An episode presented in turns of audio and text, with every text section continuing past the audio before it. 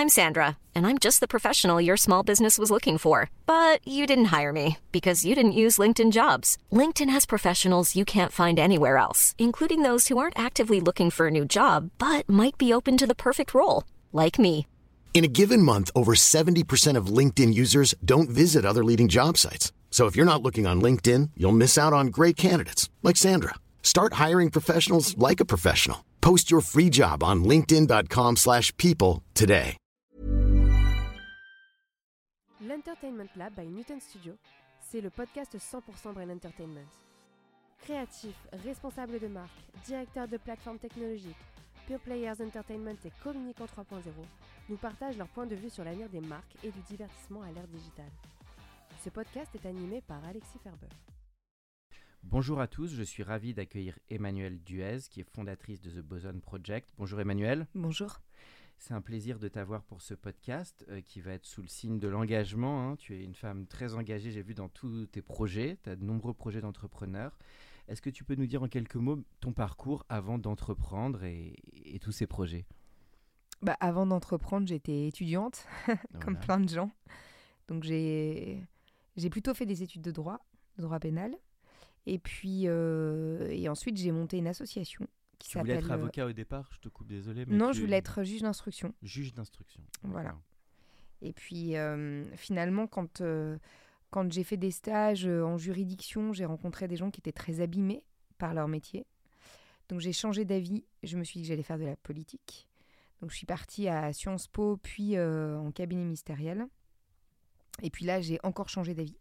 Parce que là, j'ai vu des gens très frustrés d'essayer Mhm. d'agir et de ne pas avoir d'impact.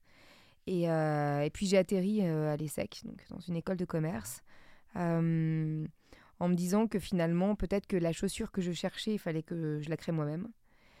Et donc, à la sortie de l'ESSEC, j'ai monté une première association qui s'appelait Woman Up, qui existe toujours, qui propose une vision un peu avant-gardiste, en fait, des sujets de mixité homme-femme dans le monde de l'entreprise. On pourra peut-être en parler.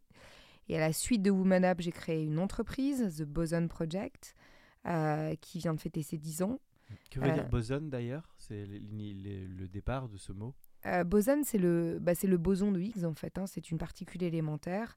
C'est la plus petite qu'on ait découverte à ce jour. Et, euh, et en fait, elle a, je le dis hyper mal. Et je pense qu'un Étienne Klein me tomberait dessus, mais c'est pas grave. On va dire grosso modo, elle a, elle a trois propriétés physiques. En dessous d'elle, aujourd'hui, il n'y a rien puisque c'est la plus petite euh, qui a été, euh, qui a été découverte. Euh, c'est à partir d'elle que tout se crée, puisque c'est un agrégateur de bah, d'énergie en fait. C'est Mhm. quelque chose qui, qui réunit. Euh, et puis, elle n'est rien toute seule. Et donc, je trouvais que c'était un joli parallèle Mhm. avec euh, le corps social de l'entreprise, euh, les hommes et les femmes qui composent les organisations avec lesquelles on travaille. Finalement, c'est un peu comme les, les particules élémentaires, les Mhm. bosons d'une organisation. Bah, sans eux, il n'y a rien. Il n'y a pas de boîte sans corps social, il n'y a pas de boîte sans engagement, il n'y a pas de boîte sans client, il n'y a pas de boîte sans talent, ça Mhm. n'existe pas. Euh, ils ne sont rien tout seuls. L'individu a ses limites. Et, euh, et c'est bien à partir d'eux que tout se crée, en tout cas de manière durable. Donc voilà. Bon, un côté constellation un peu. Tu- Un tu côté- dois- tu dois adorer l'espace. Un côté constellation, en effet, Et- puisque euh, dans, la, dans la foulée de cette euh, création-là, en fait, on a créé plein d'autres structures qui font partie aujourd'hui de la galaxie Boson. Euh, Ce virus entrepreneurial, tu l'as développé petit à petit ou tu avais ça un peu dans ta famille ou sans tout dévoiler? Non, ça t'est venu comme ça. Tu avais envie de créer, euh, d'être aux commandes de ton destin, comme on dit. Bah, en fait, euh, même pas. C'est-à-dire que j'ai cherché, euh, j'ai cherché quoi faire de ma peau pendant, pendant plein d'années d'études. Et je Mhm. pense même que j'ai enchaîné les études parce que j'arrivais pas à trouver quelque chose qui, euh, qui sonnait juste pour moi. Et en fait, c'est le jour où j'ai fondé cette association euh, que j'ai compris que hum, le quoi était très important. hein. Quel job, quel projet, quel message, quel impact. Mais, mais le comment, pour moi, encore plus important. Parce qu'en fait, l'entrepreneuriat, donc le fait de monter des projets, d'agréger une équipe autour de moi, Mhm. euh, de se dire que tout est possible, de tenir quand c'est difficile, de convaincre, de se planter, de recommencer, c'est, c'est, ça épouse les contours de ma personnalité. Et donc, euh, plus que euh, du marketing, de la compta, du Mhm. consulting, j'en sais rien. C'est plus l'aventure sur la longueur et ce côté aussi un peu résilience qu'on entend. Parce qu'il Oui, et puis c'est c'est le fait d'être soi. Enfin, en tout cas, moi, ça me ressemble. Mhm. Et, et, et je vois pas très bien ce que je pourrais faire d'autre que, que de faire ça. En tout cas, on sent tout à... Donc c'est vrai que c'est la spécificité, je trouve, de, ton, de ta dimension entrepreneuriale, c'est que tu as mis beaucoup de sens là-dedans.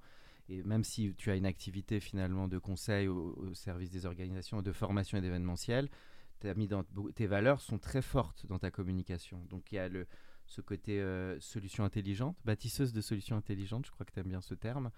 Euh, mais ça, comment c'est... Donc c'est vraiment ces valeurs en fait qui te caractérisent, que tu as affirmées dans, dans, dans cette entreprise en fait, j'ai l'impression. Alors, le conseil, c'est un mot qui est trop réducteur pour nous parce que les bosons, en tout cas la, la vision initiale, et c'est encore plus vrai aujourd'hui, euh, plus qu'une boîte, aujourd'hui, il y a plein d'entreprises à l'intérieur. Donc, Mhm. euh, il y a, enfin, plein. Il y a un certain nombre de structures juridiques. Mais c'est surtout un mouvement. Euh, et c'est pour ça qu'on est, on est depuis le début un centre d'études sur le futur du travail. C'est que nous, on travaille finalement sur deux grands sujets. On travaille sur le sujet de l'engagement. Donc, pourquoi est-ce qu'on s'engage dans une entreprise? Contre quoi on dit son engagement Et est-ce que l'engagement d'hier, c'est l'engagement de demain? Et du coup, évidemment, là, on convoque les notions de sens, d'utilité, de génération, euh, euh, de transition environnementale. voilà. Et le deuxième sujet, c'est la responsabilité. Pour moi, les deux vont de pair. L'engagement, c'est davantage celui des équipes Mhm. ou des parties prenantes. La responsabilité, c'est celle des dirigeants ou des actionnaires, sur laquelle on travaille beaucoup et de plus en plus, parce qu'en fait, l'engagement et la responsabilité vont de pair. C'est je m'engage dans une entreprise à l'intérieur de laquelle les propriétaires, les actionnaires et les dirigeants ont pris ou vont prendre leurs responsabilités. Moi, je crois qu'aujourd'hui, l'en- l'entreprise, en fait, c'est un, c'est une organisation qui est éminemment politique, qui est presque en avance sur la politique, en tout cas Mhm. au sens euh, de la politique politicienne à la française, euh, et que c'est c'est un petit laboratoire à l'intérieur duquel on est en train de d'esquisser le monde de demain. Donc un monde qui est euh, parcouru de, de, transitions euh, technologiques, de transitions environnementales extrêmement fortes, euh, d'évolutions euh, sociologiques euh, par rapport aux, aux citoyens, aux humains qui euh, se suivent, ne se ressemblent pas, euh, d'accélération du temps. Et, et en fait, l'entreprise, elle est, elle est à la frontière de toutes ces turbulences et elle doit inventer un modèle à l'intérieur duquel les gens vont y croire, s'engager dans la durée. Elle doit se transformer de manière perpétuelle. Et moi qui voulais faire de la politique, je me suis dit finalement, l'entreprise, c'est- comme une éprouvette. C'est-à-dire que je vais pouvoir, en travaillant sur ce sujet de l'engagement, euh, comme, euh, comme euh, territoire d'observation, et sur cette notion de responsabilité comme, euh, comme objectif atteindre, une responsabilité ample des Mhm. dirigeants, faire de la politique autrement, et voir si c'est possible d'engager sur des idéaux, sur une vision humaniste de la performance économique, euh, un certain nombre de collaborateurs et de dirigeants. Et c'est ce qu'on essaye de faire depuis dix ans. Mhm. Et, et du coup, plus qu'être engagé, je pense que, on- enfin, en tout cas, moi, j'assume à 3000% le fait qu'on on soit des militants. Mhm. Il y a plein de gens avec qui on travaillera jamais parce que euh, jamais ils viendront nous chercher. Il y a plein de gens avec lesquels on adore travailler parce qu'en fait, plus que des dirigeants, plus que des managers, c'est des humains un peu exceptionnels qui se disent qu'ils ont une responsabilité à prendre dans le monde de demain et que euh, euh, ça commence aussi par le monde de l'entreprise. Euh, ne serait-ce que parce que la manière dont on s'engage dans l'entreprise préfigure la manière dont on s'engage dans la société. Ah, super intéressant tout ce que tu. Alors il y a beaucoup de choses qui me viennent à l'esprit quand je t'écoute. Tout d'abord, bah, la- l'actualité de tout ce que tu dis, même si ça a démarré il y a 10 ans. Alors peut-être on va en parler, mais du rapport au travail qui a énormément changé. Il y a eu quand même une énorme fracture il y a 3 ans euh, avec cette crise Covid dont on sait que c'est pour moi un trauma peut-être de plusieurs années, voire décennies. Donc ça, d'avoir un peu ta vision. Bon, l'environnement, tu l'as cité, les RSE qui devient une espèce de prérequis essentiel. Donc toi, ton visu, toi, aujourd'hui, en 2023, de ce qui te paraît euh, si clé pour les entreprises? Ça peut être des tendances, peut être des choses qui finalement se sont énormément, euh, qui sont devenues incontournables. Tu as commencé à en parler, hein, à travers l'engagement, la responsabilité. euh. Alors, ce qui me paraît clé, il y a plein d'éléments. Je vais essayer de, de lister 4-5 trucs majeurs pour que ça soit un petit peu pédagogique. Le, le premier élément, c'est qu'on parle beaucoup de performance durable. Mhm. Euh, le monde économique n'existe pas sans performance, hein. sinon c'est- de la philanthropie. Euh, et le monde économique, c'est aussi ce qui nous fait bouffer tous, en fait. Donc aujourd'hui, c'est c'est le sang de nos sociétés. et donc j'entends les discours post-croissance et post-monde capitalistique. Ah, toujours est-il qu'aujourd'hui, on est dedans. Tu trouves et que la question un peu, je te coupe tout de suite, mais tu trouves qu'aussi dans les débats médiatiques, on a tendance à oublier cette donnée de base, parce qu'on est dans une social-démocratie qui est la France et qui a tendance à parfois. Euh, bah, je trouve qu'il y a du, il y a du, il y a du euh, patron bashing et il y a du entreprise bashing, mais mais euh, qui repose quand même sur un, une une une connaissance économique extrêmement médiocre de la situation. Donc mmh. Euh, en gros, voilà, aujourd'hui, le tissu économique, il est extrêmement important. Il est important dans la vie des gens, il est important pour une démocratie comme la France, il est important à l'échelle globale, hein, puisque euh, sur les 100 plus grandes organisations mondiales, 89 sont des entreprises. Qu'est-ce que ça veut dire? Ça veut dire que euh, si on veut emporter des transformations à l'échelle dans notre société, voire même dans notre monde, qui probablement on a, on a besoin, mmh c'est bien par le, le biais du monde économique qu'on peut passer à l'échelle mmh. ces transformations qu'on appelle de nos voeux. Donc l'entreprise avec un grand E, elle est fondamentale euh, dans, dans, dans l'échiquier euh, de, de la société d'aujourd'hui et de la société qu'on veut bâtir demain. Alors je te coupe tout de suite, désolé, j'aime pas trop couper, mais ça, ça m'intéresse ce que tu dis. Tu dis ce que tu dis, j'en suis totalement convaincu. Et en plus, tu adores la politique. Et pourtant, en France, on a l'impression que les gens, ils ont un malin plaisir de déléguer leur sort dans le politique et le gouvernement. Tu vois ce que je veux dire? Est-ce qu'il n'y a pas une espèce de, bah, de problème un peu? Je sais pas ce que tu en penses, toi, mais. En fait, je, je, je pense qu'on peut apprendre à être euh, des citoyens euh, responsables et, euh, et, et, conscients de la mmh. difficulté des enjeux dans l'entreprise. Mmh. Parce que si on n'apprend plus à être ça à l'école, si on n'apprend plus à être ça dans les syndicats, si on n'apprend plus à être ça au niveau de l'État-nation en France. Je travaille beaucoup avec les militaires, donc le, le sujet de, de l'État-nation, l'engagement patriote, c'est des, des, thématiques qui me parlent beaucoup.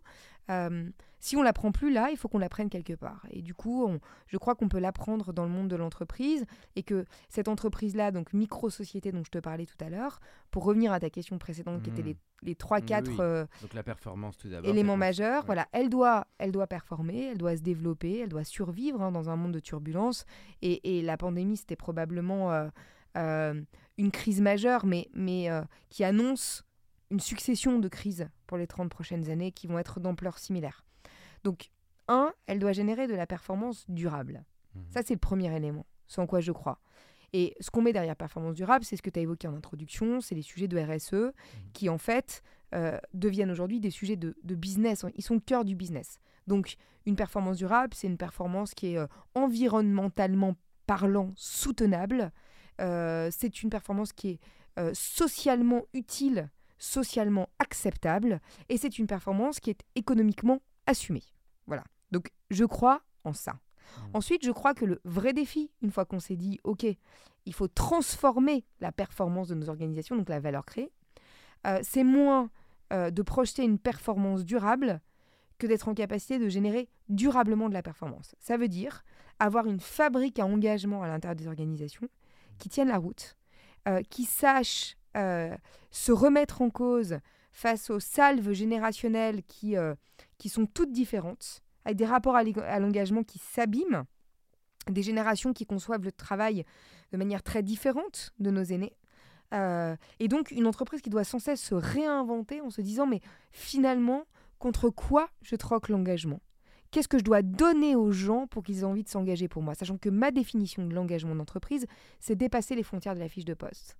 Tous ces trucs-là de, de quiet quitting, de je suis, euh, je, suis au travail et je regarde mon travail en faisant le minimum syndical, parce qu'en fait, tout ça, c'est de la merde, qu'on entend beaucoup, en fait, hein, qui, est presque à la mode. En fait, je trouve ça horriblement triste. Qui a envie de passer 8 heures de sa vie euh, à regarder son taf et à, à, faire exactement le strict minimum en se disant cela n'a ni queue ni tête, euh, ça ne m'intéresse pas, et donc je fais la révolution par les pieds. Je pense que c'est pas la bonne approche. La bonne approche, c'est de se dire comment est-ce que on peut euh, transformer le travail pour en faire un territoire d'engagement, euh, et comment est-ce qu'on peut inciter l'entreprise à se poser la bonne question d'un travail émancipateur, d'un travail épanouissant, d'un travail qui apporte du sens parce qu'il est profondément utile. Donc ça, c'est le deuxième sujet. Et, ça, c'est le gros sujet sur lequel on travaille depuis dix ans. C'est qu'est-ce que c'est qu'un modèle humain d'excellence. Ça veut dire quoi Une entreprise qui, pendant 30, 50, 150 ans, sait s'adapter à des humains profondément différents dans une société qui mute à fond la caisse, en créant un modèle social, un modèle de management où on prend soin des hommes et des femmes, une culture, une histoire, un patrimoine, des valeurs, une ambition commune à des antipodes en fait hein, de des projets raison d'être euh, où en une phrase on dit un truc qui veut un peu rien dire et on l'affiche un petit peu partout. Voilà. Ça c'est le deuxième sujet dans lequel je crois. Donc performance durable, générer durablement de la performance, ça c'est le gros défi de l'entreprise. Euh, le troisième truc dans lequel je crois, alors qui, est, qui peut faire polémique, hein, c'est peut-être mon, côté très militarisé, mais je crois beaucoup au leadership en fait, je crois beaucoup au chef. Euh, et, je pense qu'il y a euh, aujourd'hui en France, à la tête des organisations, des grands patrons, pas de toutes les entreprises, hein, ils sont même très très rares, mais il y en a en fait. Il y, a, y, a, des gens qui prennent la mesure de leurs responsabilités. Grand patron. Hein. Voilà. quand on, grand patron au sens voilà, mixte du terme, mm. quand, on, quand on embauche, euh, que ce soit 50 ou 500 000 personnes, hein, on a aujourd'hui des employeurs, euh, Sodexo, c'est 450 000 personnes de, de mémoire.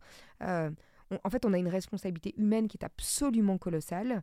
et je pense que les hommes avec un grand H peuvent tout changer à la tête d'une organisation comme à la tête d'un État. Donc je crois à un leadership euh, courageux, qui a le courage de renoncer mmh. à la manière dont on faisait du business euh, auparavant, euh, bah, à renoncer à une certaine vision aussi du profit, de la rentabilité, dans un monde ultra financiarisé qui n'a plus lieu d'être aujourd'hui. Parce que la valeur, elle doit se remplir d'une dimension beaucoup plus humaniste, profonde, ample, euh, utile au monde de, demain, donc aux générations qui arrivent. Euh, je crois également à un, leadership intelligent. Et euh, avant de venir te voir, j'étais, j'avais une réunion avec la Fondation Edgar Morin. Edgar Morin, il a écrit des tonnes de livres sur la pensée complexe. Et c'est extraordinaire de se dire que cet homme qui a, je sais plus, 94 ans, je crois. Encore vivant, quasiment 100 ans, je crois. Hein. Il a presque 100 ans, ou alors il a mmh. peut-être même 100 ans. Mmh. Bref, il est très très vieux. Et, ses écrits sont plus contemporains que jamais parce qu'en fait. Mmh. très euh, moderne dans certaines pensées, oui, c'est sûr. Il a pensé la complexité. La complexité, on est en train d'entrer dedans. Et le monde de l'entreprise, c'est un monde où les dirigeants se prennent en pleine face l'immense complexité de projeter, de planifier dans un monde incertain, dans un monde incontrôlable, dans un monde qui s'emballe, avec l'obsolescence des compétences, avec des règles du jeu business qui sont en train de changer, une réglementation qui va dans tous les sens. La complexité, on y est. Mm. Euh, et donc, oui, je crois à un leadership intelligent. Euh, donc ça, ça serait mon, mon troisième, euh, mon troisième élément de conviction. Je crois, je crois aux dirigeants. Et puis, si je devais en avoir un quatrième, ce que j'ai dit entre 4 et 5, si je devais avoir un quatrième élément de conviction, je dirais que je, crois, je crois dans l'homme avec un grand H, mais pas dans tous les hommes. Là aussi, c'est c'est volontairement un peu provocateur. Euh, si on regarde la très jeune génération, par exemple, la génération Z, euh, née après 1995, qu'on appelle la génération climat, je ne crois pas que 100% de cette population euh, soient des gens éveillés au monde de demain et qui sont prêts à se retrousser la manche, les manches, pour, pour conduire des transformations. En revanche, je pense qu'au sein de cette génération, comme de toutes les générations, il y a 10% euh, d'allumés euh, heureux, hmm. qui sont prêts à tout, qui ont des rêves bien plus grands qu'eux. C'est la phrase de Diard, ton truc, qu'importe les fêlés, voilà, passer peu la importe, lumière. ouais, c'est ça, voilà, qu'importe les fêlés, euh, parce qu'ils font passer la lumière. elle est pas mal, et c'est, moi, c'est ma, c'est un peu ma, ma, ma, doxa entrepreneuriale depuis le début. D'ailleurs, c'est une phrase qu'avait dite un de mes profs d'entrepreneuriat à Sciences Po. je suis allée à deux cours, après j'ai arrêté, j'en avais marre, je trouvais ça pas intéressant, j'ai été bête, j'avais pas compris que c'était ça que je voulais faire plus tard mais il avait dit cette phrase. Mmh. Euh, hein. Et elle, euh, elle m'est restée euh, profondément gravée, en fait. Et, et je pense qu'il faut être un peu fêlé. Et, et, et c'est pour ça que je crois aux hommes, parce que je pense qu'il y a des gens qui sont plus éclairés, qui sont plus fêlés, en fait, qui croient en leurs rêves, qui croient un peu en eux aussi, c'est super important, mmh. mais qui, dans le contexte actuel où on doit réinventer la fabrique à, excellence de l'entreprise, on doit réinventer une forme de, démocratie plus respectueuse, plus dans l'excellence intellectuelle, plus dans l'engagement à mmh. la française. dans, voilà, dans, ce monde un peu bizarre où on parle de post-modernité, où on parle de transition, mmh. où on parle de fin du monde et où on parle de limites planétaires, on doit réinventer un tas de trucs et eh ben, je crois au fêlé en fait. Bah, voilà. C'est passionnant. Bah, en tout cas, c'est tu lances des, des, sacrés sujets. Alors ça me fait penser, c'est marrant. Moi, je réfléchis toujours avec des films ou des documentaires. Ça me fait penser au docu actuel d'Obama. Je sais pas si tu l'as regardé, Working, que je te recommande, où il parle justement de toute la cartographie du monde du travail et où il va à la rencontre. Bah, voilà, un sacré leader. Tu parlais de leader. Il va à la rencontre de tout type de catégories euh, de métiers hein, socio-professionnels aux États-Unis et justement, il interroge tout le rapport au travail. C'est vraiment intéressant. Euh, et, donc je voulais parler de ça avec toi sur la jeune génération, parce que là on sort d'une séquence en France où on a parlé un peu plus des gens en fin de parcours, mais parlons un peu de la nouvelle génération qui est quand même l'avenir. Donc le rapport au, travail, comment tu vois ça toi? C'est en train de changer énormément, euh, aussi le télétravail, les, jeunes vont un peu aller un peu plus d'indépendance, tu as parlé aussi du côté patriote, bon, on sait qu'on est une génération parfois un peu plus rebelle. Comment tu vois tout ça, toi, cette nouvelle génération et euh, bah, l'avenir, quoi, de, tout ce qui se profile? Dans un monde où tu as quand même dit que les 30 années à venir, elles vont pas être si simples. Alors, euh, c'est oui, oui, alors c'est pas Emmanuel Duez qui dit que, hein, mais globalement, euh, voilà, il y a une convergence de. Les signaux vont plutôt comme ça. Il y a une convergence de tous les gens qui, qui pensent et qui projettent un petit peu l'avenir pour être d'accord sur ce point. Alors, sur le sujet de la jeune génération, déjà, j'invite les auditeurs à découvrir l'association Youth Forever, Mhm. Euh, fondée euh, avec euh, une douzaine d'entreprises en pleine pandémie. et où l'idée qui nous animait, c'était de dire que cette jeune génération fracassée par la pandémie, hein, parce que c'est quand même un peu le parent mhm. pauvre des politiques actuelles. Tu parlais de la retraite. Mhm. en effet, la retraite, elle est passée à côté du, des deux débats majeurs pour moi. Le premier, c'était justement un regard sur les conditions de travail euh, pour permettre au travail d'être euh, émancipation et d'être épanouissement, plutôt que de se dire qu'on passe 40 ans de sa vie à passer à côté de sa vie. Voilà. Et le deuxième sujet, c'est que finalement, cette réforme des retraites, elle n'a de sens que pour les générations de demain. Et plutôt qu'être arc-bouté sur les générations d'aujourd'hui, euh, des jeunes au moins jeunes, hein, mmh. j'aurais tellement aimé qu'un leader politique digne de ce nom repositionne nos enfants dans l'équation. C'est ce que j'ai trouvé très dommage dans tout ce débat, qui finalement, euh, bah, c'est le rapport au travail qui se joue et aux nouvelles générations. je trouve que c'était complètement absent. Et c'est dommage. Je trouve que les médias, à des moments, alors c'est peut-être facile de dire comme ça, mais loupent le coche parfois de sujets très profonds euh, qui sont pas débattus. Alors bah du coup on va en parler ici. Donc euh. À notre petite échelle, hein, c'est pas TF1 ou Netflix, mais allons-y. L'association Youth Forever, donc jeunesse éternelle en français dans le texte, euh, que j'ai lancé avec d'autres.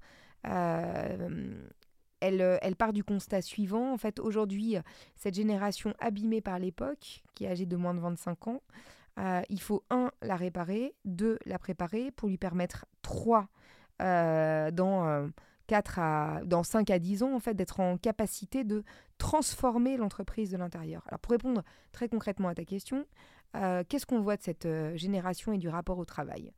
Euh, Reprenons mon histoire des 10%. Une génération n'est jamais un tout homogène. Donc, mmh, je ne peux pas te dire, la génération Z, elle, est, elle adore le travail ou elle déteste le travail, ça ne veut rien dire.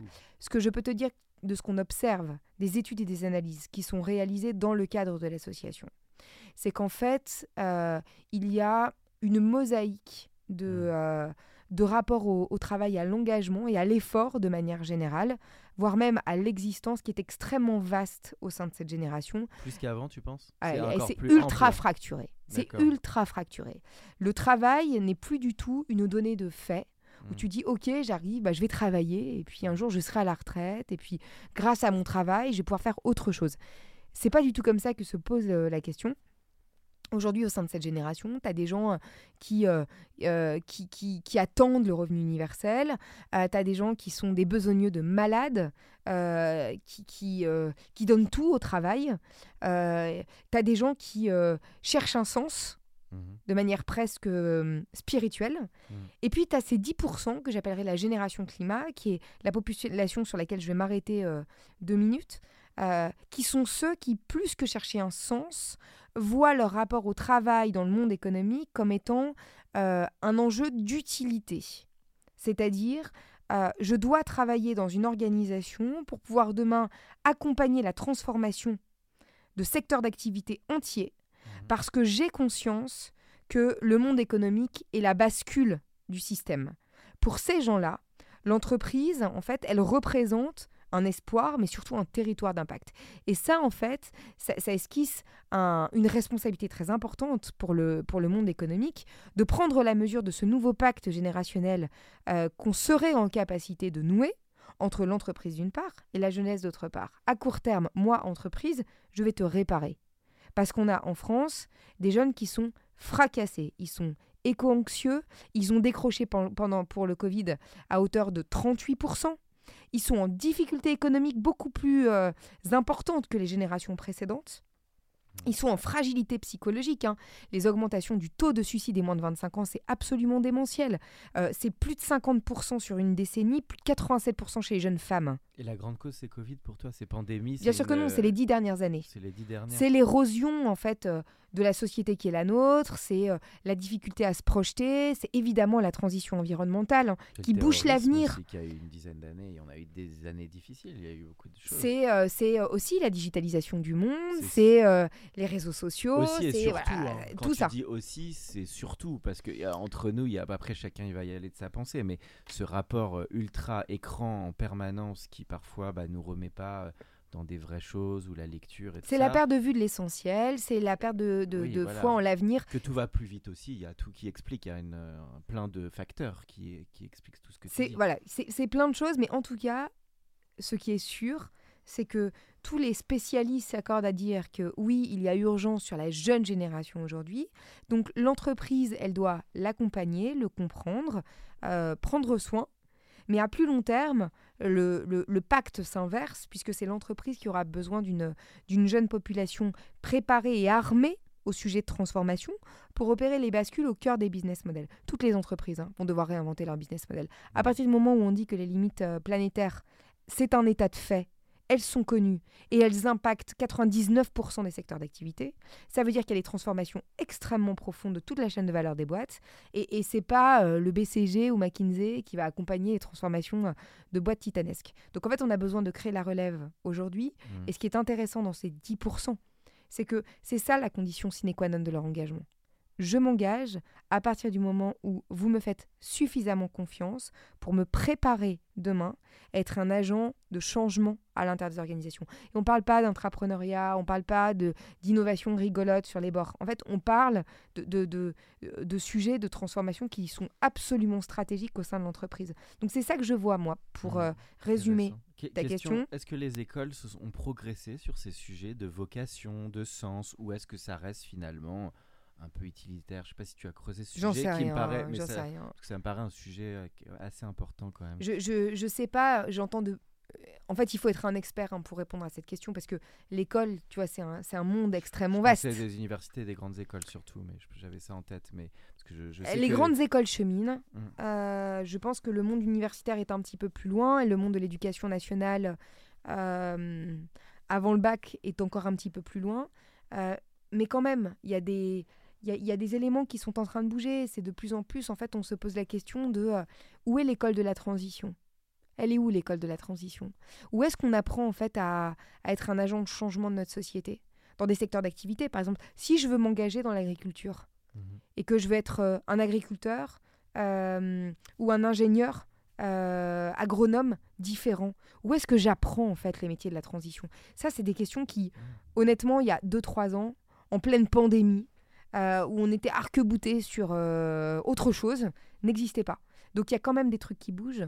Et, et- c'est très positif. Et je pense que euh, la, la- jeune génération, en tout cas les 10% de cette jeune génération, qui sont pas dans le quiet bidule ou, ou, ou qui ont besoin de manger à la fin du mois et qui donc travaillent d'un point de vue strictement alimentaire, parce qu'il y a toutes ces réalités dans la jeunesse. hein. Ça n'est, de nouveau, je le répète, pas un tout homogène.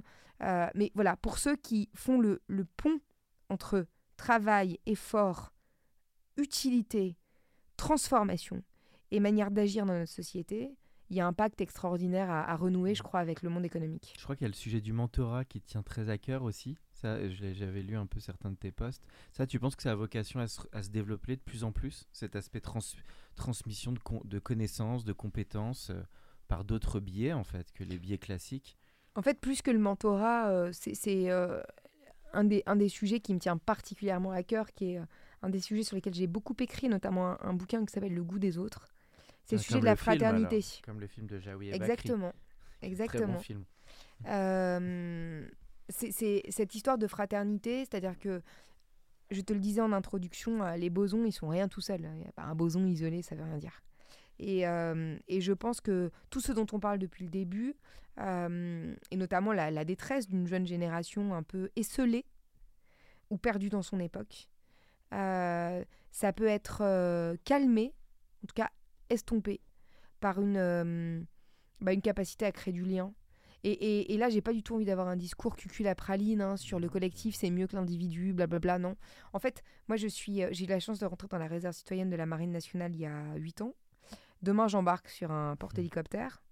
T'es la deuxième euh, invitée qui fait ça. On a une invitée dans le monde de la défense aussi. Euh, et c'est fou. Et comment t'es tombée là-dedans? J'ai lu ça, mais je trouve ça assez incroyable. je, suis, je suis tombée là-dedans parce que j'ai été recrutée par un amiral. D'accord. Euh, et j'ai découvert du coup un monde où euh, il y a un esprit d'équipage, où on compte les uns sur les autres, où euh, que vous soyez matelot tout en bas de la chaîne hiérarchique ou pilote de chasse, en fait chaque marin compte. Et, et, et si c'était pas vrai, le, Charles de Gaulle ne pourrait pas tourner. Hmm. Et les, les, avions ne pourraient pas apponter. À t'écouter, il faudrait rétablir un peu une sorte de service bah, marin ou. Enfin, c'est des cas, valeurs qui y a, sont perdues un peu. C'est ce qui, est, ce qui est dommage quand je t'entends parce que c'est quelque chose de. Ça fait désuet la fraternité, mais, mais je te rappelle qu'elle est affichée sur le fronton de la République. Oui, mais malheureusement, les euh, deux derniers mois n'ont pas montré ce que tu dis. Bah, les, les, 20 hein. dernières années. Les 20 hein, dernières années, euh, oui, je suis gentil.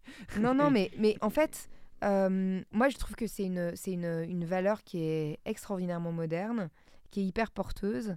Et il y a Michel Serres, hein, que, j'adore aussi, qui a beaucoup écrit sur la fraternité, et, en expliquant que euh, j'ai mal le dire parce que je le fais de tête, mais dans un, dans un livre, il dit la, la, fraternité, c'est euh, euh, dans la marine, parce qu'il était marin lui aussi, laisser les armes de côté pour préférer prendre soin de l'autre. Mmh. et je pense qu'aujourd'hui, bah, c'est un peu de ça dont on a besoin, en fait, d'organisation avec, avec cette entraide. Euh, dans, la marine, dans la marine, on dit que la force d'une chaîne, c'est la force de son maillon le plus faible. Et ça, c'est quelque chose qu'on a oublié dans l'entreprise. Dans la marine, pour, euh, pour former un, un, pacha de Charles de Gaulle, donc euh, le porte-avions, sur 27 ans de carrière, faut 12 ans de formation. Et ça, on l'a oublié dans l'entreprise. On l'a oublié en politique aussi, hein, que c'est un métier, en fait, d'être un grand monsieur ou une grande dame, d'apprendre la complexité des humains. Et donc, euh, c'est le temps, c'est la durée, c'est le fait d'accepter aussi le. le c'est l'abnégation, c'est l'effort, c'est la discipline, c'est. Euh, euh, mais c'est aussi en fait l'altérité, c'est dans un monde très hiérarchique. L'écoute, bien sûr. Finalement, une hiérarchie extrêmement horizontale parce que chez les commandos, celui qui décide si il tire et il tue, c'est celui qui est derrière son fusil, qui a 18 ans ou pas en fait. Hein, c'est donc, euh, bah, il y a une notion de la responsabilité qui est, qui est, hyper forte. Les gens, ils chevauchent leur destin et ils le font ensemble. Et ça, je trouve que c'est magnifique. Bah, dis donc, c'est une sacrée école hein, d'humilité, de, fraternité que tu as, que tu as eu là. Euh, voilà, mais ça me fait penser à un truc que j'ai lu là récemment, que c'est le lâcher prise, euh, trois clés. Je sais plus si c'est Edgar Morin ou un autre philosophe.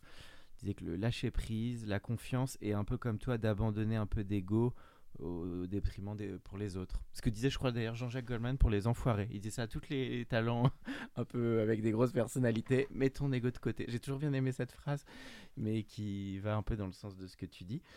Bon bah c'est voilà un podcast qui est un peu philosophique, hein, qui n'est pas juste entrepreneurial. Euh, L'engagement, tu as dit un truc important tout à l'heure. Bah, on va reprendre la métaphore du bateau. Hein. Il faut pas que ça soit sans filtre. Je sais pas si tu as vu ce film, sans filtre. Bon, là, c'est un bateau. Je suis nulle en cinéma. Je suis désolée. Je sais que tu aimes beaucoup ça, mais j'adore. Mais j'ai trois enfants, j'ai pas le temps d'y aller. Je... il y a eu un film un peu marquant qui a eu la Palme d'Or l'année dernière où c'était l'histoire justement d'un bateau et d'un équipage, mais tout partait un petit peu. Euh, en sucette. En sucette, exactement, parce que c'était un équipage ultra riche et désingué. Enfin, c'était une espèce de métaphore. Euh, satire de notre monde, mais est un peu plus poussé, donc sans filtre. Euh, Mais donc, on parlait du bateau de l'engagement. Donc, tu l'as dit, tu as commencé là-dessus, c'était un de tes quatre piliers. Ça, c'est important ça, pour les auditeurs qui vont nous écouter, qu'ils soient des DG, des start-upers, des entre scale-up, tout ce qu'on veut. Qu'est-ce qui est clé pour créer ce ciment, cet engagement dont tu parles, qui fait que tout le monde bah, se sent à sa place, a envie d'aller voguer à bon port, comme on dit? Bon, je sais pas trop s'il y a des, des recettes euh, de base. Euh... J'en ai donné quelques-unes quand même déjà. J'ai beaucoup parlé du leadership parce que je pense que hmm. euh, c'est plus facile hein, de s'engager quand il y a à la tête des gens inspirants, euh, modernes dans leur, bah, dans leur courage, dans leur parler vrai, dans leur authenticité, dans la gestion de leurs émotions, que quand il y a personne ou quand il y a des espèces de, de mecs qui sont des épouvantails épouvantable. Bon. Euh, donc le leadership, euh, je pense que le sujet de, euh, de la transparence des règles du jeu, il est fondamental. là aussi, hein, c'est un côté très militaire, mais en fait, on, oublie, quand on parle du travail et de l'engagement, que c'est un contrat. C'est-à-dire mmh. que moi, je donne du temps, je donne mon talent, je vais donner ce que je suis. j'ai donné mes idées, ma passion, ma fougue, voilà. Euh, en échange de quelque chose et j'ai besoin de savoir quelles sont les règles du jeu hmm. et qu'elles soient explicitées. Et quand euh, quand il y a de la cooptation, quand il y a du, il y a du l'humain et que c'est pas des règles euh, qu'on peut écrire, bah de l'assumer. Donc ça c'est un autre élément qui est pour moi très important. le troisième élément aussi, c'est de pas pas faire la manche en fait. Moi je suis une, je suis la patronne de, enfin la patronne. Je suis l'entrepreneur de deux structures dans lequel mmh. il y a un certain nombre de salariés des deux côtés. Euh, et, euh, et, notre approche à chaque fois euh, en tant qu'employeur, c'est évidemment d'être ultra à l'écoute, mais aussi de d'être un peu en leadership de ce qu'on a à proposer. C'est-à-dire que je, moi, je m'excuse pas de recruter des gens en disant dis-moi ce que tu veux, je vais faire absolument tout ce que tu veux. Non. En fait, je suis, je suis très fière de ce qu'on ce qu'on fait chez The Boson Project et de, de l'utilité qu'on a et du niveau d'excellence qu'on se met. Euh, des travaux de recherche qu'on mène. Je suis très fière euh, de Bugali, qui est l'autre structure que j'ai créée il y a, il y a 4 ans, mhm. euh, où c'est du hardware, c'est difficile, il y a des ingénieurs, il y a des développeurs. je suis hyper fière. Et donc à un moment donné, je fais pas la manche en suppliant les gens de venir chez moi. Je leur dis, tu sais, ici, on fait des trucs dingues et on le fait dans le respect des hommes et des femmes et on fait des projets qui sont utiles à la transformation du monde économique et politique dans le premier cas, euh, à l'éveil au monde des tout petits dans le deuxième cas. Et donc, bah, si ça te plaît pas, bah viens pas. Mmh. Voilà. Et je ne sais pas si je suis claire dans mon propos, mais je, trouve aussi que euh, aujourd'hui, il y a une telle tension sur le marché des talents. Mmh. Euh, c'est tellement difficile de recruter que, que j'observe des entreprises, et notamment des petites structures, dire on va faire tout ce que vous voulez, mais non. En fait, soyez fiers déjà de ce que vous avez à proposer, restez droit dans votre botte, dans vos bottes, euh, et, ne n'abîmez pas le contrat collectif sur l'autel des contrats individuels. Ça, c'est un, élément qui est absolument fondamental. C'est qu'en fait, il faut travailler.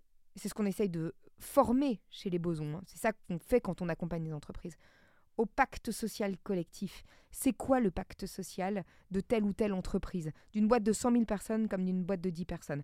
En quoi est-ce que vous croyez profondément? Qu'est-ce que vous avez envie d'offrir au collectif? C'est quoi la contrepartie de l'engagement mmh. euh, qu'on déploie chez vous? Euh, Et ça, en fait, c'est important de le formaliser euh, et de pas le faire exploser parce que vous avez repéré un talent que vous voulez absolument et, à lui vous dites bah écoute on va exploser la grille salariale on va fonctionner de manière totalement différente mm. de, de ce qu'on avait dit qu'on allait faire dans le cadre de l'entreprise ça, ça, ça marche pas en fait. Je crois qu'il faut aujourd'hui opérer un rééquilibrage entre des talents qui doivent choisir bah, une destinée dans l'entreprise et une utilité parce que ça leur parle profondément et parce qu'ils ont le choix, et des entreprises qui doivent euh, structurer leur modèle social mhm. euh, pour être en capacité de le partager, de l'assumer, de dire voilà, chez moi, c'est comme ça qu'on s'engage et, je vais prendre soin de votre talent de cette manière-là. L'essor du travail indépendant, comment tu le vois? Tu penses que c'est quelque chose qui va être très profond ou est-ce que ça bah, C'est déjà, très, déjà très très profond, hein, puisque aujourd'hui, euh, quand vous êtes une entreprise et que vous cherchez une expertise de pointe, euh, le réflexe, il est, il est, il est désormais pas simplement de recruter, mais aussi d'aller regarder sur des plateformes, des gens un peu différents, parce qu'on sait que les meilleurs, ils sont désormais un peu partout. Mhm. Donc euh, oui, oui, évidemment que c'est une, c'est une tendance qui est, qui, est, qui est forte, qui est lourde, qui a changé euh, le mode de réaction des entreprises, le mode de recrutement, le mode de collaboration aussi. Mhm. Pour autant, euh, je pense que le grand remplacement des, des freelances, enfin des, des salariés par les freelances, il est, il est clairement pas pour demain et à mon avis il n'aura jamais lieu parce que euh, il y a beaucoup de, de- de- de salariés en fait, de, gens euh, qui ont envie d'être dans un collectif, qui sont hyper contents de bosser. Ça c'est aussi Mhm. un truc qu'on a tellement raté Oui, ces six de- derniers mois à dire que De rejoindre une équipe. on est tous simplement. esclaves d'un connard de patron. Bah, en fait, il y a plein de gens qui sont tellement contents de bosser dans un collectif parce qu'il y a plein de boîtes qui sont hyper belles, il y a plein d'équipes qui sont hyper belles, il y a plein de gens qui font des projets qui sont hyper chouettes. Et quand ils font même pas des projets chouettes, ils sont juste hyper contents d'être euh, bah, dans une équipe avec des gens sympas, à faire quelque chose où, où ils observent euh, bah, l'utilité à minima pour, euh, pour son collègue de ce qu'il fabrique toute la journée. Donc, euh, donc je, je crois pas qu'on soit tous des freelance nés en fait. Télétravail, ton regard en quelques mots là-dessus? Bah, là, pour le coup, c'est un regard de patronne. Euh, télétravail, le, le- le travail hybride est installé durablement et à mon sens, il n'y aura pas de retour en arrière. Le management doit absolument accompagner euh, cette hybridation euh, du travail et, et on n'est même pas au début de l'histoire. L'entreprise n'a pas non plus pris la pleine mesure de ce que ça voulait dire d'un point de vue immobilier, d'un point de vue accompagnement managérial, parce que les managers ont un rôle extrêmement important, ils ne sont pas Plus outillés aujourd'hui. Encore plus lourd qu'avant. doute. Hyper lourd, ce sont les Mm. gardiens de l'engagement en proximité, c'est très lourd, c'est complexe, il faut qu'ils mettent des nouvelles euh, limites aussi, parce que les gens, en fait, euh, c'est- c'est une forme de paradoxe. Les gens sont, euh, se sont éloignés physiquement de l'entreprise avec le travail hybride, mais ils ont laissé leur vie dans l'entreprise. C'est-à-dire qu'il n'y a plus euh, le collaborateur Julien et puis euh, Julien dans la vie. Maintenant, c'est Julien tout le temps. Et donc, le, le manager, il doit aussi apprendre à mettre des nouvelles limites. Et tout ça, les managers ne sont absolument pas euh, outillés. Donc, le télétravail, c'est un acquis social, je crois. Euh, c'est une, une des batailles qui a été gagnée parce que finalement, ça a décorrélé la présence et la performance. Ça, c'est très important. Euh, on n'est qu'au début de l'histoire en termes d'adaptation de l'entreprise, notamment d'un point de vue immobilier, sujet sur lequel on travaille beaucoup, notamment avec euh, Nexity. Et euh, en revanche, le télétravail à haute dose, j'y crois pas une seule seconde. C'est-à-dire que euh, chaque entreprise et chaque salarié va réussir à trouver le truc qui sonne juste pour lui. Mais, mais le full remote en France, on a un rapport euh, émotionnel au travail, à la différence du monde anglo-saxon, hein, qui déploie un rapport transactionnel au travail, euh, j'y crois peu. Parce qu'en fait, les hommes et les femmes ont besoin de pulser, de ressentir des trucs. On est des latins au Mhm. travail, très profondément. Euh, et là encore, c'est un débat qu'on n'a pas eu et qu'on a raté. Il y en a un paquet hein, mais ces six derniers mois, mais celui-ci particulièrement. Mhm. Euh, et du coup, si vous êtes totalement à distance, 100% du temps à distance, vous vous détachez, puis au bout d'un moment, ça n'a plus d'intérêt. C'est quoi un job, en fait, qui n'est pas une ressource émotionnelle, Mhm. où à aucun moment vous vibrez? Bah, ça sert à rien. Donc on s'en va, et c'est là qu'on a tous les discours de... euh, euh, finalement, soyons spectateurs de son travail et l'indifférence, euh, c'est bien. Bah non, c'est pas bien en fait, c'est un échec. Mhm. Parce, que, euh, parce que la vie, c'est fait pour vibrer au travail et, à des partout ailleurs en fait. Donc, on arrive dans la dernière partie du podcast, Emmanuel. Une petite question de curiosité, parce que donc ça fait plus de combien? 10, 15 ans que tu es entrepreneur déjà? Oui. Euh, 10 ans. Les, ce que tu as appris, toi, sur toi et sur les autres dans ce voyage, je dirais, en, en rapide, bon, c'est dur en, en résumé, mais ce que tu as appris dans ton cheminement, finalement, dans cette progression? Qu'est-ce que j'ai appris? J'ai appris que euh, plein de trucs, hein, qui veut aller loin ménage sa monture. J'ai Ah appris oui. ça, parce qu'évidemment, euh, j'ai abîmé ma monture et donc j'ai compris. Tu fais gaffe maintenant. Donc, et maintenant, je fais attention. tu, déconnectes un peu plus, c'est ça que ça veut dire. Ça veut Non, dire- alors moi, je déconnecte jamais. Ah. Euh, et j'ai un équilibre que certains psys diraient totalement déséquilibré, mais en fait que j'assume.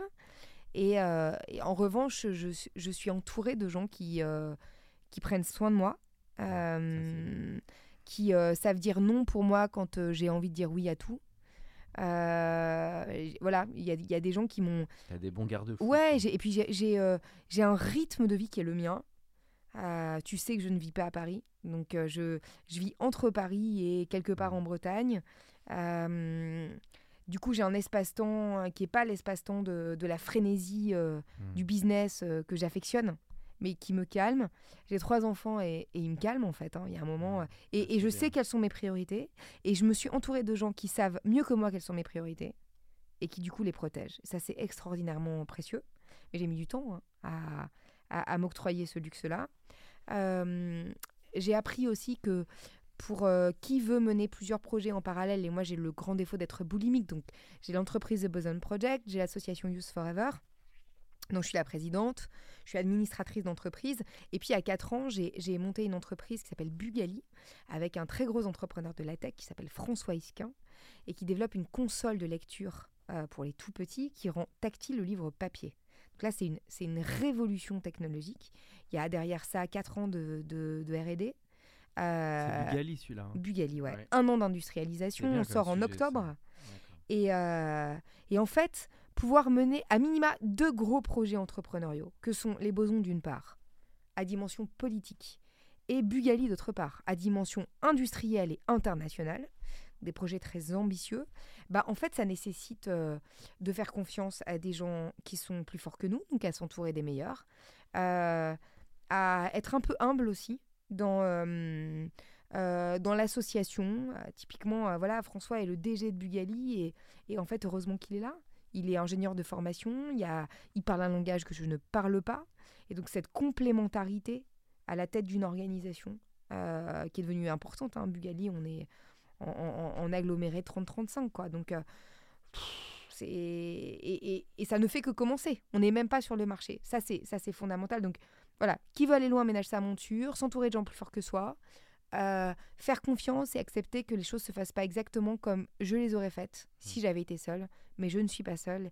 Et grâce à eux, je peux faire des trucs que j'aurais pas pu faire toute seule. T'es une Donc, calme euh, toi ou une anxieuse? Une calme ou une anxieuse? Je suis une excitée.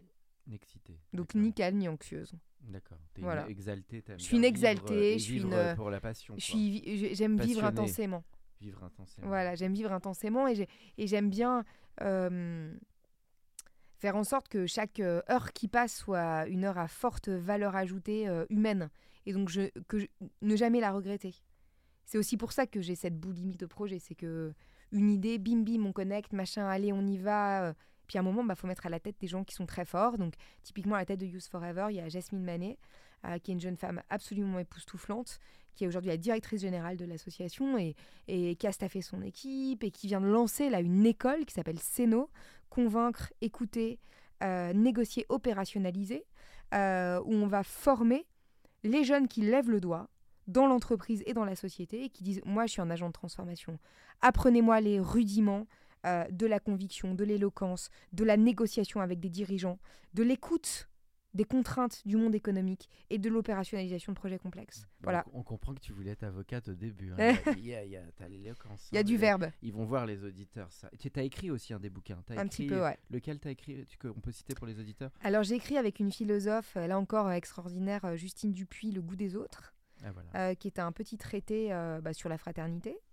Euh, on a écrit, euh, on a écrit un bouquin avec les bosons, donc pour un travail émancipateur, Mhm. euh, dernièrement à l'occasion de nos 10 ans.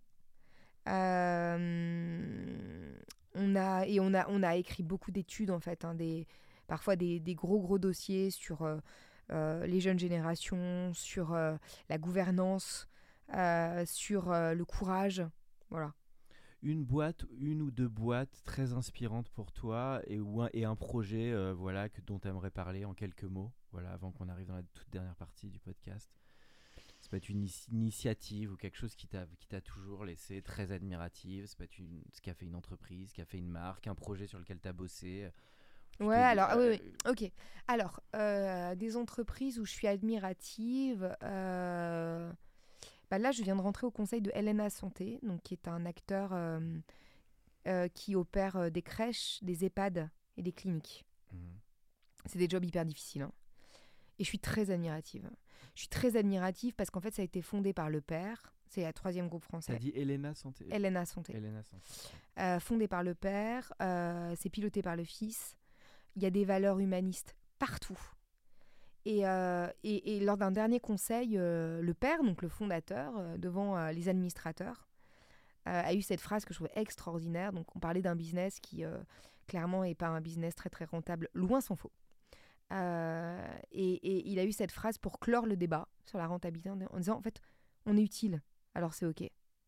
Et, en fait, il n'y en a pas beaucoup des business comme ça, des gens comme ça, mmh. euh, des structures actionnariales comme ça, familiales en France, il y, en a. Euh, en tout cas, dans les, dans les PME, dans les ETI familiales, il y en a plus que dans le monde de l'entreprise classique. Et, ça, c'est pour moi une source d'inspiration extraordinaire. Quoi. Mmh. Les gens qui ont vraiment le souci de, bah, de l'autre et de son prochain, que ce soit un enfant dans la crèche, des personnes âgées ou des gens qui sont dans des parcours de soins avec euh, voilà, souci tous les instants et, que ça soit familial et que ça se transmette. Waouh quoi, j'avais eu la chance de travailler pour eux. Et quand je suis passée au niveau euh, du conseil d'administration, j'ai découvert que c'est ce que j'avais vu qui était déjà incroyable.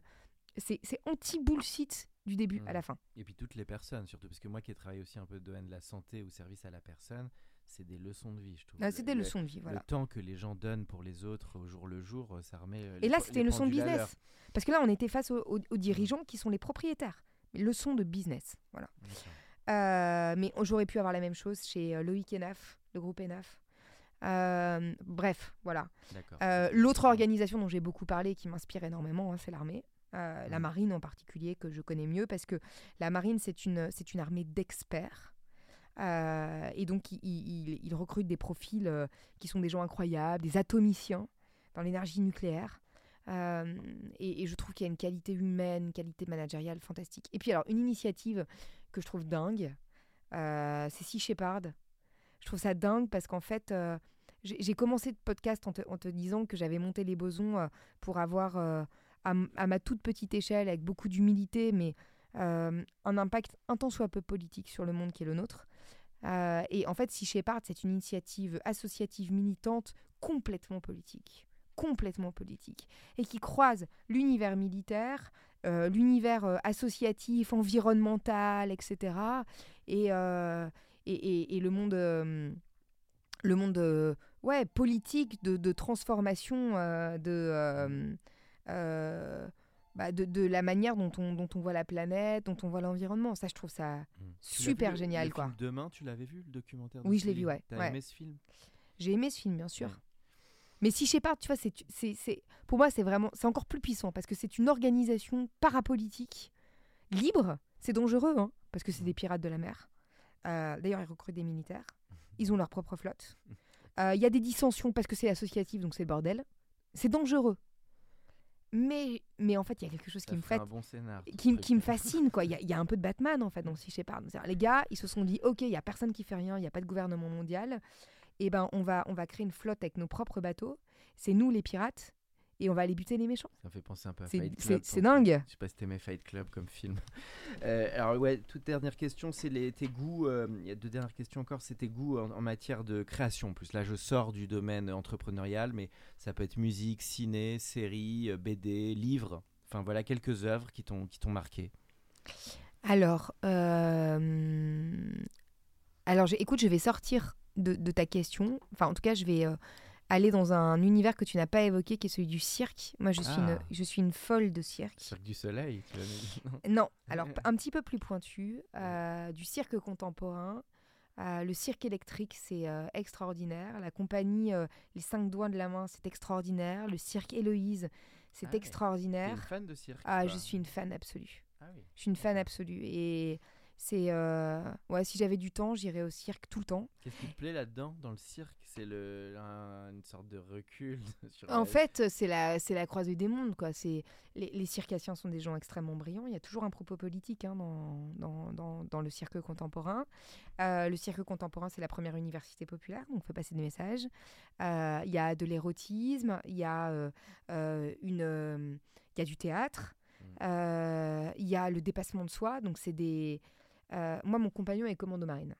Hmm. Et, euh, et, du coup, comme euh, beaucoup de, de, mecs dans les forces spéciales, il était persuadé que c'est les plus forts du monde, en fait, parce que physiquement, ils sont aguerris.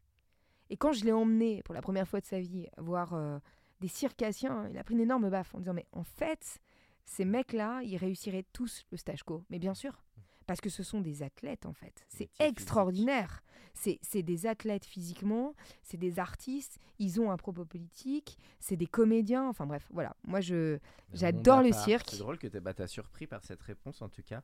Et puis bah, la toute dernière question que je pose traditionnellement aux invités, c'est le conseil que tu donnerais bah, à un ou une jeune, à, tiens, on va dire, qui sort de- des études aujourd'hui et qui veut créer, tiens, avoir une- un parcours entrepreneurial. Le- Alors, le je lui dirais de- je lui dirais de prendre un, un billet euh, là en ce moment et d'aller au théâtre voir Tout va bien au théâtre de l'Essaillon. Tout va bien. Ouais. Avec avec euh, Victor, c'est un seul en scène, euh, d'y aller et, et- et d'avoir un regard. euh, quand on est jeune aujourd'hui, la, jeunesse, je te, partageais ce, point tout à l'heure, hein, euh, cette notion d'éco-anxiété euh, qui est pas. euh, c'est pas un vernis en fait, c'est pas superficiel hein, quand on regarde les chiffres sur la détresse psychologique. C'est une génération qui a du mal à discerner. Est-ce qu'on a le droit d'être heureux aujourd'hui quand on connaît les rapports du GIEC par cœur Est-ce qu'on a le droit de faire des enfants Euh, et, et- et comment se sentir bien dans notre société Et ce spectacle-là, alors qui a été écrit et qui est interprété par mon petit frère, Ah, est absolument extraordinaire. Et je ne dis pas ça parce que c'est lui. Euh, J'y suis allée pour la première fois la semaine dernière Mhm. et je suis sortie avec l'envie encore plus chevillée au corps euh, d'avoir de l'impact sur le monde en fait. Et, et pas par le défaitisme et euh, la contestation, l'indignation, mais, mais par la joie, par la proposition et par le fait d'être un bâtisseur. Et c'est tout le propos de son, de son spectacle est... Mais, mais c'est un mélange entre, toi qui aimes bien les références plutôt littéraires, il y a du Necfeu, Mhm. euh, il y a du Baudelaire Ah et oui. les charognes. Ah, les Euh, y a, bref, il y, a- il y a un mélange entre euh, de l'ultra-modernité et puis euh, du Arturo Brachetti par certains aspects. Donc c'est très déconcertant, mais on sort en se disant, ok, mais qu'est-ce qu'on a de la chance en fait d'être bien dans ces baskets aujourd'hui et, et- et qu'est-ce que je peux proposer euh, pour que ce soit contagieux. Donc voilà, c'est ça que je Ah, dirais bah, en fait à un jeune aujourd'hui. bien parlé alors. Et, et tout va bien. Donc le, et le, et le pitch en deux mots parce qu'on a compris l'univers. Mais donc c'est un stand-up, c'est une pièce, c'est un qu'elle va être un peu sans tout dévoiler, mais la, la- C'est, c'est, comme ça on va parler. En fait, peu écoute, c'est un, c'est difficile à, à classer. C'est un seul en scène. Ça Mhm. n'est pas un stand- stand-up. Euh, c'est un peu une plongée dans un, dans un monde à la Tim Burton. Ah oui. Le, le, le décor est magnifique. Et, et c'est une réflexion philosophique euh, ultra moderne. Et avec des moments où tu meurs de rire. euh, et des moments où tu as envie de pleurer. Ah bah, donc tu bien. passes par toutes les couleurs de fable, l'émotion. Ouais, c'est une fable et tu suis un personnage et, et, et je peux pas dévoiler la fin, mais il y a bien, des moments qui sont qui sont qui sont fous quoi. Bah, et tu sors en a- disant Ça donne envie. hein. putain tout va bien, mais putain tout va bien. D'accord. Et bah super. Et bah euh, merci beaucoup Emmanuel, c'était un grand plaisir de t'accueillir pour ce podcast de l'Entertainment Lab. Avec plaisir. Pour ceux qui sont encore avec nous, merci de nous avoir écoutés. Pensez à aller mettre une note au podcast dans la section notes et avis sur Apple Podcast. Cela nous ferait énormément plaisir et nous permettrait de continuer à faire grandir ce podcast consacré au Brain Entertainment. À bientôt pour un nouvel épisode. Planning for your next trip? Elevate your travel style with Quince. Quince has all the jet setting essentials you'll want for your next getaway, like European linen, premium luggage options, buttery soft Italian leather bags, and so much more. And is all priced at 50 to 80% less than similar brands. Plus, Quince only works with factories that use safe and ethical manufacturing practices. Pack your bags with high-quality essentials you'll be wearing for vacations to come with Quince. Go to quince.com slash pack for free shipping and 365-day returns. Mom deserves the best, and there's no better place to shop for Mother's Day than Whole Foods Market. They're your destination for unbeatable savings, from premium gifts to show-stopping flowers and irresistible desserts. Start by saving 33% with Prime on all body care and candles. Then get a 15-stem bunch of tulips for just $9.99 each with Prime. Round out Mom's menu with festive rosé, irresistible berry chantilly cake, and more special treats. Come celebrate Mother's Day at Whole Foods Market.